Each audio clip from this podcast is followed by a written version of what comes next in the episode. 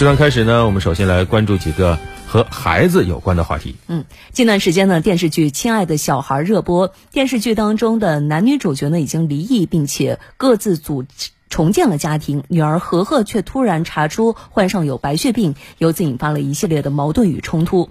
除了剧情之外，白血病呢也在网络上引发了一股医学科普热潮，并且不断的冲上微博热搜。是的，一些观众看完之后呢，这个疑问呢真是不少。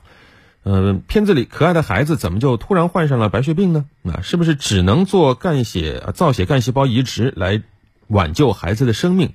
呃，另外有些人提出的，为了救大宝再生个二宝，这样做到底靠谱不靠谱呢？对此，湖北省卫健委儿童白血病诊治工作。工作组的组长、武汉儿童医院血液肿瘤科主任熊浩日前表示呢，电视剧当中虽然说情节曲折、故事感人，但是在儿童白血病的诊疗方面，其实很多的设定并不符合现在的医疗实际。儿童白血病呢，其实早已不是谈虎色变的不治之症，而且已经早就纳入到国家规范化的管理当中。是的啊，一些影视剧做的团队啊，麻烦多。多学习学习相关的知识啊！呃，咱们的专家说了，像剧中白血病小孩和和，如果生活在现实中的话，他首先应该选择接受国家卫健委制定的规范化诊疗方案，只需要接受两年到两年半的化疗，就有超过百分之八十到百分之九十的希望重返校园进行正常的学习和生活。只有极少数复发难治的急性淋巴细胞白血病儿童。可能需要接受造血干细胞移植或者 CAR-T 细胞免疫治疗，可以向中华骨髓库申请配型。另外呢，电视剧《亲爱的小孩》一开头就讲述了和和刚出生时的情形。他出生之后呢，黄疸不退，有网友就认为啊，这刚出生就遭遇到严重的黄疸，为孩子长大之后患下白血病埋下了伏笔。另外呢，还有网友认为，影响和和健康的重要因素其实是奶奶和叔叔吸烟，尤其是奶奶带孩子的时候还在吸烟，让年幼的和和被动吸入了不少的二手烟。这可能又是影视剧团队一拍腿想出来的一些因果关系。对此呢，熊浩分析，吸烟是否引起儿童白血病，目前临床没有确定的研究结果。但是生理性黄疸是不会引发白血病的。新生儿黄疸是新生儿常见症状，绝大部分属于生理性黄疸，可以自行消退。少数新生儿黄疸持续时间过长，甚至继续加深加重的话，就可能是病理性黄疸。这个时候需要查清病因，对症治疗。从目前研究来看呢。黄疸和白血病并没有必然的联系。而对于吸烟的危害呢，就比较明确了。如果说家长吸烟，让孩子被动吸入二手烟，可能会对孩子的身体健康存在较大的影响，特别是容易引发多种呼吸系统疾病。有些家长呢，特意到阳台或者卫生间吸烟，但这样做，其实也会有部分的烟雾残留在自己的衣物、还有墙壁、室内空气当中，从而形成三手烟，影响孩子的健康。对，所以。不要在家里吸烟，不要在孩子旁边吸烟啊！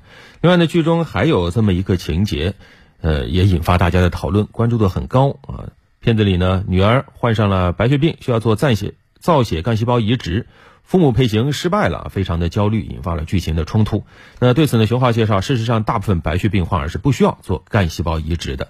那这个剧情里，和和得的急性淋巴细胞白血病，这实际上是儿童白血病中最常见的类型，约占。儿童白血病的百分之八十，目前呢只需要接受规范的化疗治疗，就能获得长期缓解生存的希望。以武汉儿童医院为例。血液肿瘤科对这种类型的白血病患儿的五年生存期望呢，目前已经达到了百分之九十以上。近几十年治愈了超过千例各种类型的白血病患儿，其中啊不少人已经上大学，甚至是已经结婚生子生子。熊浩表示呢，很多的小说和影视剧的作品一提到白血病，首先就会想到骨髓移植或者造血干细胞移植，这其实啊都是不正确的。少数的白血病患儿对于常规的化疗。并不敏感，或者呢，说是化疗后复发才考虑做造血干细胞移植，但这样的情况呢，其实在现实生活中比例并不高，可能不到百分之十。嗯，另外呢，还有一个问题啊，什么生个二宝就能治大宝的白血病吗？这是电视剧里非常大的一个矛盾冲突，围绕生二宝展开啊，父母配型失败。这个电视剧里的医生说建议啊，再生个孩子用二宝脐带血救和和，这样呢就营造了一个很大的冲突啊，一个是女儿的性命，一边各自重组家庭，让主角那个纠结啊，那个两难呢。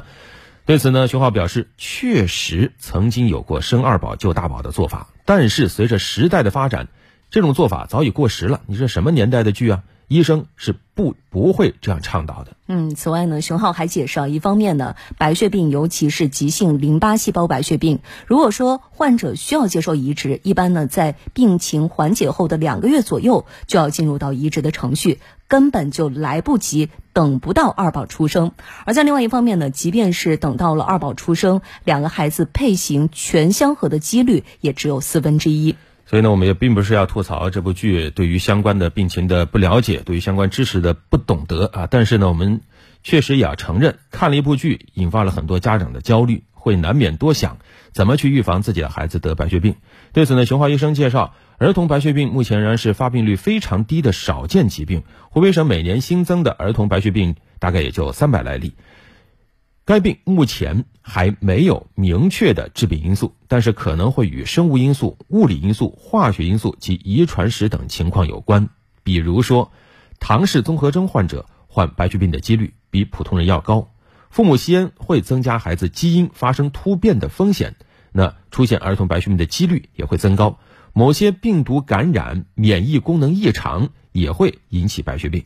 此外呢，熊浩还特别的提醒啊，装修新房是我们生活当中非常常见的一种现象，有孩子的家庭尤其需要特别的注意。室内装修时使用的像这个胶合板、还有油漆、胶水等材料当中，会释放出苯、甲醛还有放射性氡等物质。如果说含量超标，就会影响到我们的身体健康。因此呢，在装修房子的时候，咱们最好要选购环保材料。此外呢，在装修完成之后，要先通风半年以上，确认屋。污染物质消散之后再来入住。